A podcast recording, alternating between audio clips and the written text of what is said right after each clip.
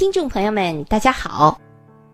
西昌卫星发射中心始建于一九七零年，一九八二年正式投入使用。它是我国继酒泉、太原卫星发射中心之后组建的第三个卫星发射中心，也是我国目前对外开放中规模最大、设备技术最先进。承揽外星发射任务最多、具备发射多型号卫星能力的新型的航天器发射场。四川省西昌市附近的大凉山一带拥有发射卫星的许多优良条件，这里空气清新，污染极小，空气透明度很高，全年的日照时间长达三百二十天。无霜期约有二百五十天，这里几乎没有雾天，全年的平均气温在十六摄氏度左右。冬无严寒，夏无酷暑，地面风力柔和适度，是全国气候变化最小的地区之一。每年的十月到第二年的五月都适合发射卫星、火箭。同时，为相关的测试工作提供了理想的温度、湿度与空气的洁净度。西昌具有独特的地理优势，这里海拔高度约为一千五百米，地质结构坚实，发射倾角好，地空距离短，在发射卫星和火箭时。既可以充分利用地球自转的离心力，又可缩短地面到卫星轨道的距离，从而有效的提高了运载能力。如果火箭按照设计航向飞行，整个航程将避开大中城市，不会给沿途地面带来危险。此外，西昌历来是西去云贵青藏高原的一条重要通道，现在已建起发达的公路、铁路和水路交通网络，专门辟有可供大型飞机起降的飞机场，为卫星、火箭的进场转运提供了极大的便利。如此优良的自然条件与地理环境。让西昌成为航天科技的首选试验场。西昌本已享有月城、小春城、潘溪聚宝盆等美称，自从卫星发射中心建成以后，又多了中国航天城与东方休斯顿的美称。卫星发射中心的总部设在西昌市西北约六十千米处的大凉山的腹地，地处一个三面环山、东南开口的半封闭的小盆地，面积约有两千平方千米。总部下设有卫星发射测试、指挥控制、跟踪测量、通信、气象。勤务保障六大系统。指挥控制大厅是发射中心的司令部。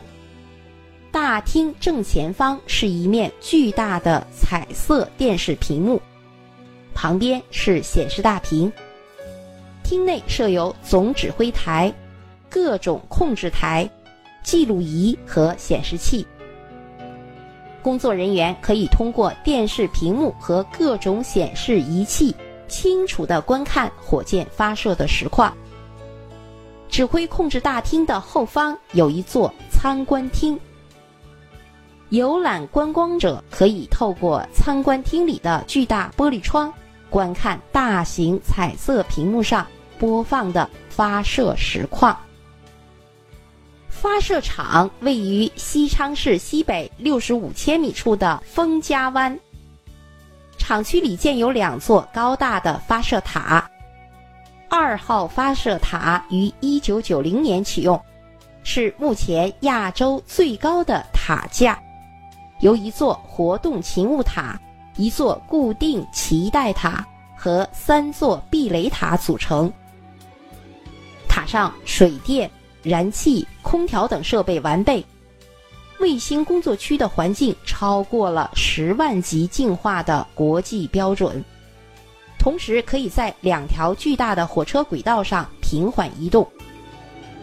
三号发射塔于一九八四年启用，塔上有十一层可做一百八十度水平旋转的工作平台。火箭卫星从综合发射技术区转到发射场后。在这里完成起竖对接和垂直测试，而后实施发射。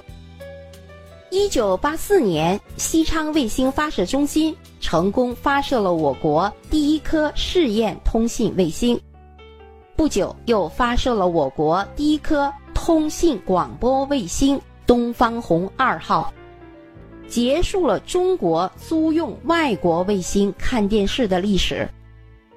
当时将东方红二号送上太空的便是三号发射塔。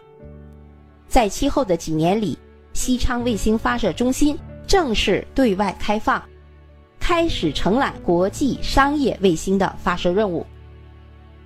到了二十世纪九十年代，西昌卫星中心先是成功发射了美国休斯顿制造的亚洲一号、二号。和奥普图斯 B 一、B 三等多枚国际通信卫星，后来又将我国新型大推力运载火箭长征系列送入太空，实现了从使用单一型号的火箭到发射多种型号火箭的跨越。进入二十一世纪，西昌卫星发射中心迎来了万众瞩目的嫦娥家族。二零零七年十月，中国自主研制的第一颗绕月人造卫星“嫦娥一号”在这里启程，由长征系列火箭家族中运载能力较强、发射成功率最高的长征三号甲运载火箭送上太空，奔向三十八万千米外的月球。中国随之也成为世界上第五个发射月球探测器的国家。二零一零年十月，嫦娥二号也在此顺利升空。它的主要任务是进一步探测月球表面的元素分布、月壤厚度与地月空间环境等。二零一三年十二月，嫦娥三号继续登场。他携带中国的第一艘月球车登上月球，实现了中国首次月面软着陆的壮举。二零一六年六月十二日，我国在西昌卫星发射中心用长征三号丙运载火箭成功发射了第二十三颗北斗导航卫星。西昌卫星发射中心。圆满地完成了国内外卫星的多次发射任务，创造出中国航天史上的多项第一，如发射我国第一颗试验通信卫星、实用通信卫星、国际商业卫星、导航卫星、月球探测卫星、数据中继卫星和第一枚大推力捆绑式运载火箭等。傲然跃居世界十大航天发射场之列，在西昌卫星发射中心发展的光辉历程中，充分体现了中国火箭发射的最高水准。这里确实是一座实至名归的中国航天城。好，各位听众朋友们，西昌卫星发射中心就为您介绍到这里，感谢您的收听。